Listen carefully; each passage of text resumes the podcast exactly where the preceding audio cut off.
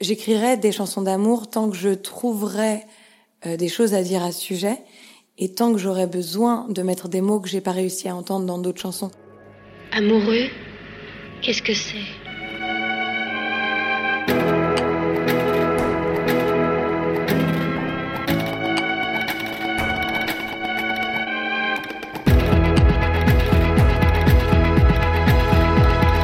Je ne veux pas gâcher ma vie à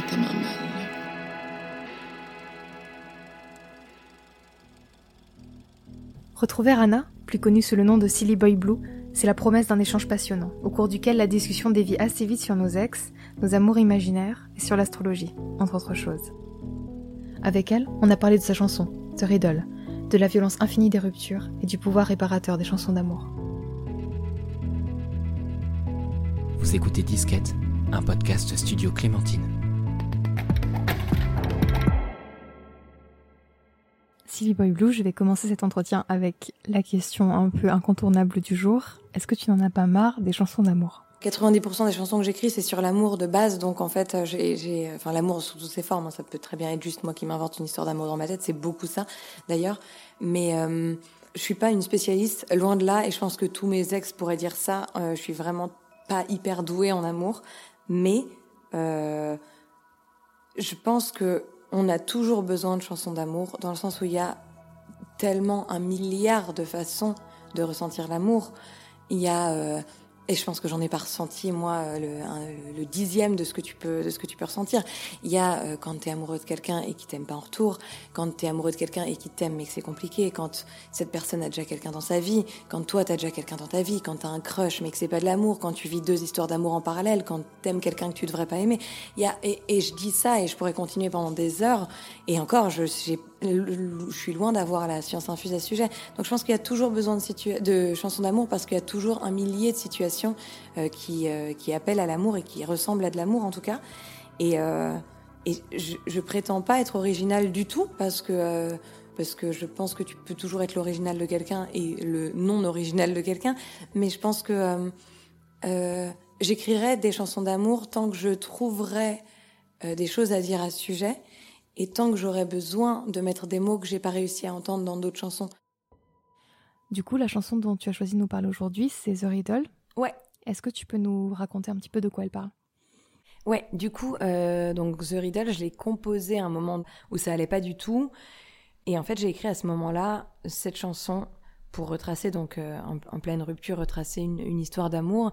Le refrain, c'est euh, un, une espèce de, de, mantra que je me répétais à moi-même euh, tout le temps, tout le temps, de me dire euh, euh, il y a quelque part où, où, où, ça ira, il y a quelque part où, où tu, tu trouveras un, un endroit où, où, cette personne-là sera plus the one, tu vois, l'unique. Et, euh, et, en fait, c'est quelque chose que je me répétais beaucoup parce que bah, quand il y a une rupture, tu, tu, perds la partie de toi que tu donnais à l'autre, tu vois. Et, euh, et, en fait, tu, c'est comme un peu un puzzle. Il te, manque une, une, partie, une pièce que tu dois toi reconstruire, tu vois, comme une, une, chambre à, soi. Donc The Riddle, ça parle de ça, ça parle de euh, bah, d'une histoire qui a été un échec et d'une histoire que, qui doit être acceptée comme un échec et de deux personnes qui se sont rencontrées à un moment et c'était pas forcément ni le bon moment ni le bon endroit et qui ont jamais réussi à se réunir en fait. Moi j'avais vraiment cette impression là très très forte, ce qui est très frustrant parce que c'était pas une rupture euh, entre grands guillemets normale où euh, tu t'aimes plus et puis euh, c'est terminé et puis voilà c'était quelque chose de, de manqué, tu vois vraiment un rendez-vous manqué. Et à la fin dans cette chanson c'est un truc un peu méta que je me suis fait à moi-même mais je, le, les toutes dernières phrases, je suis en train de dire, euh, tu, euh, tu, as, tu as peur des chansons, tu as peur d'entendre ce qui allait mal, mais moi j'ai besoin de passer à autre chose. Et en fait, euh, je sais que, que, lui avait très très peur de d'entendre les chansons, d'entendre ce que j'allais dire dans les chansons, mais moi j'avais vraiment besoin de les écrire en fait, et du coup je termine par ça pour dire, bah moi j'ai besoin de d'aller de l'avant quoi. C'est clair que c'est une chanson dans laquelle on sent que tu as vraiment mis tes tripes, quoi. Tu as vraiment mm -hmm. mis quelque chose de toi qui est très très fort. Ouais. Du coup, je me demandais comment, pour toi, on peut toucher avec quelque chose d'aussi intime. Comment est-ce qu'on peut passer de l'intime au collectif avec une chanson comme ça? Il y a deux choses qui me semblent très très importantes avec ma musique. La première, c'est que j'aimerais vraiment d'une manière ou d'une autre, que ce soit une ou plusieurs jeunes filles ou jeunes femmes, donner envie de faire de la musique parce que moi j'ai eu besoin de ça. J'ai eu besoin de femmes qui faisaient de la musique pour avoir le courage de me lancer à faire de la musique. Et la deuxième chose, c'est j'ai envie de, euh, Tu vois, euh, moi je me revois sur le chemin du lycée à écouter des chansons et à être euh, complètement à la masse parce que ça allait pas du tout et à avoir des chansons qui me qui me fassent me dire ok bah je peux je peux je peux surmonter cette journée parce que bah, tout ce qui se passe en moi j'arrive à, à, le, le l'assagir on va dire avec des chansons et du coup si ça peut faire ça à des gens ce sera ce sera ok. Donc euh, je sais pas si je peux prétendre à à toucher des gens, tu vois, avec ma musique, mais je me dis que si ça le fait pour une personne, et s'il y a une personne qui se dit, ok, j'avais un gros bordel dans mes sentiments, mais avec cette chanson, je comprends un peu mieux ce que je vois, et ah, elle, elle a compris ce que, enfin, elle vit ce que je vis, et ben, ça, me- ça me va, ça me suffit, parce que moi, ça m'a vraiment beaucoup aidé, donc euh, c'est ce que je voudrais faire aussi. C'est drôle parce que c'est un truc qui, qui revient vraiment souvent. Mais je trouve que c'est ça la force des chansons d'amour. Genre, on a tous et toutes une chanson un peu iconique Mm, mm. qui, qui arrivait à un moment où on en avait trop besoin. Et enfin, la chanson, elle permet vraiment de mettre en mots ce qu'on ressent. Et c'est c'est tellement fort. C'est exactement ça. Moi, je sais qu'il y a beaucoup de mes chansons où je dis des trucs très très naïfs. Euh, tu vois, par exemple, dans I It's Me Again, enfin, je dis est-ce que tu est-ce que tu penses encore à moi? Est-ce que tu est-ce que tu rêves de moi? Est-ce que même ça t'est déjà arrivé de rêver de moi? Et c'est des choses très concrètes que j'ai dites, tu vois. Et je, et je pense qu'on a besoin de choses très très très franches en fait, tu vois. Parce que moi, quand j'entends Karen O à moitié hurler dans sa chanson, euh, attends, euh, euh, il t'aime pas comme je t'aime, ce qui est genre une phrase complètement euh, bateau et très très très brute, tu vois. Et ben et ben quand t'en arrives à ce point-là de ta vie, ça te fait tellement du bien de se dire que ben des gens l'ont vécu et que des gens sont passés à autre chose et que des gens en ont fait quelque chose d'autre que de la douleur aussi. C'est- moi ça me soulage vachement en fait, tu vois. Il y a un truc que je me demandais aussi, c'est si tu mets une limite à ce que tu dévoiles. Genre, est-ce qu'il y a des trucs où tu dis que c'est beaucoup trop intime pour en parler dans ta musique? Les limites vont plutôt aux autres, mais moi j'en ai pas trop avec la manière dont je ressens les choses parce que c'est comme ça que je suis donc euh, bon, tant pis quoi. J'ai écrit récemment une nouvelle maquette euh, qui euh, qui parle complètement de, la, folie de, tomber amoureux de quelqu'un qui sait même pas forcément que t'existes, tu vois. Et notamment dans cette maquette, je dis une phrase qui est euh, euh, j'ai passé la nuit à imaginer quelle serait la tête de nos futurs enfants pendant que toi t'es en train d'embrasser quelqu'un qui te plaît vraiment. Et, euh, et, et ça, j'ai pas du tout de honte à le dire parce que euh, parce que je sais que je suis très intense dans mes sentiments et, qu'il y a quelque chose de très fou d'une certaine manière. Et, et, et ça, vu que ça concerne que moi, c'est ok.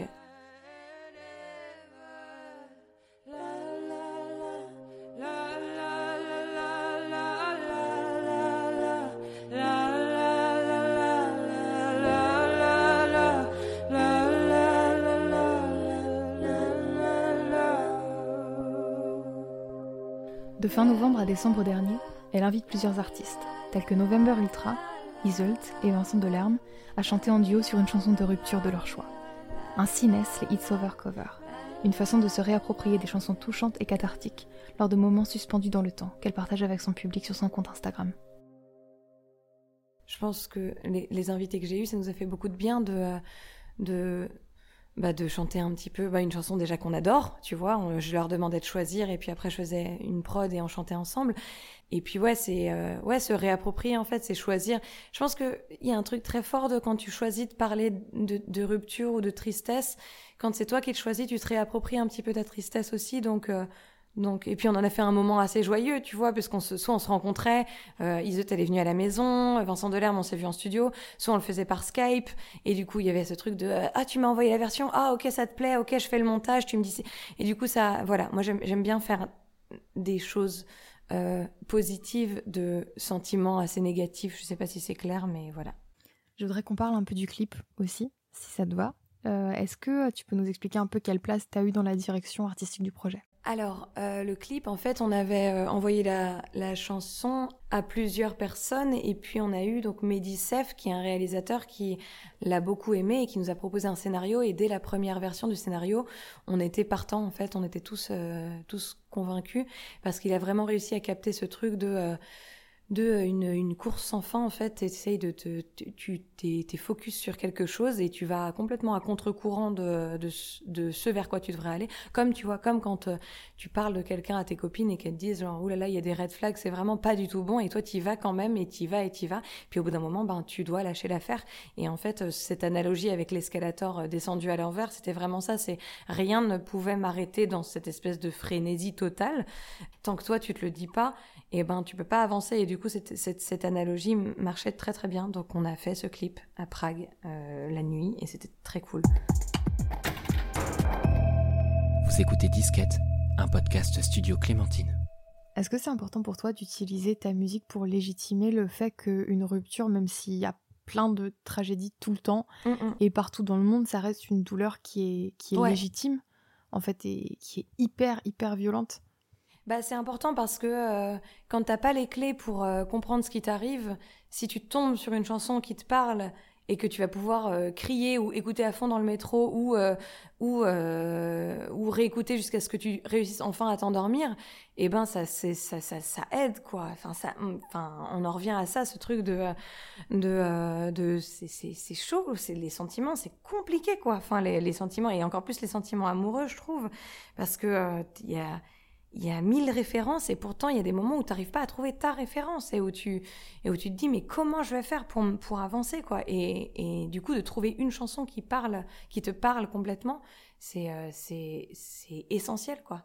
Une chanson moi qui m'a énormément touchée c'est une chanson française de Françoise Hardy qui s'appelle Parlez-moi de lui et euh, en fait elle dit euh, elle dit Parlez-moi de lui dites-moi les mots les mots qu'il a dit et en fait elle demande à des gens sais c'est ce sentiment de euh, quand quelqu'un, enfin, tu- vas pousser les gens de ton entourage à parler de la personne et tu vas même toi-même reparler, reparler pour que ça existe en fait.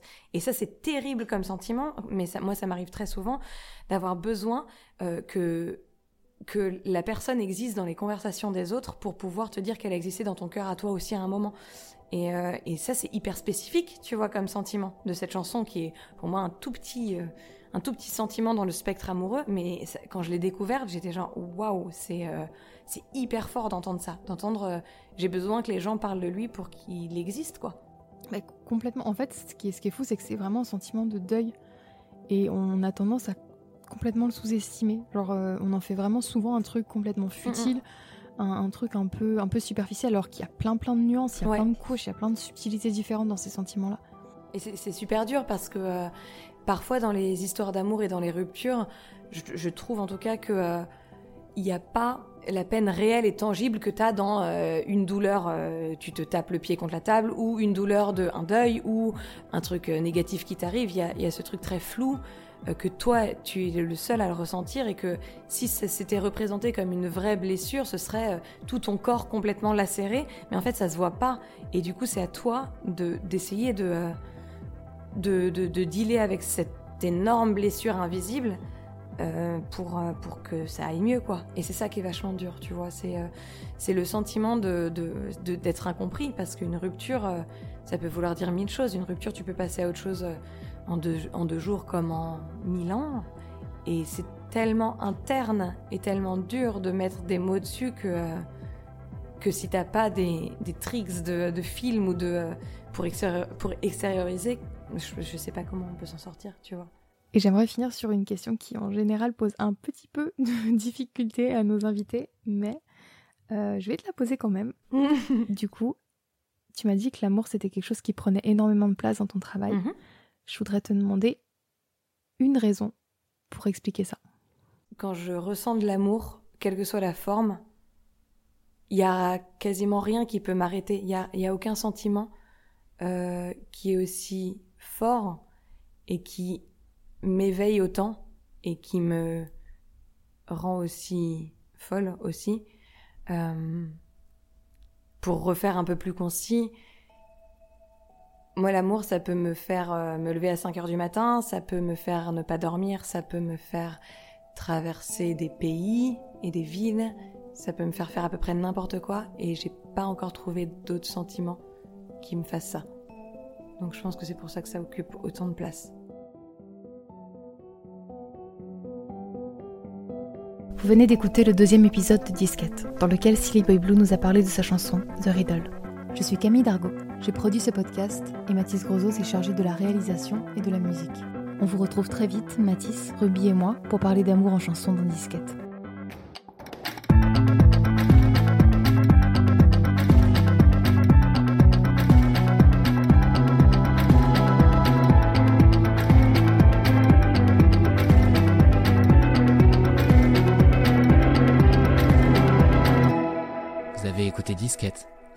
Studio Clémentine. Even on a budget, quality is non-negotiable. That's why Quince is the place to score high-end essentials at 50 to 80% less than similar brands. Get your hands on buttery soft cashmere sweaters from just 60 bucks, Italian leather jackets, and so much more. And the best part about Quince, they exclusively partner with factories committed to safe, ethical, and responsible manufacturing. Elevate your style without the elevated price tag with Quince. Go to quince.com slash upgrade for free shipping and 365-day returns.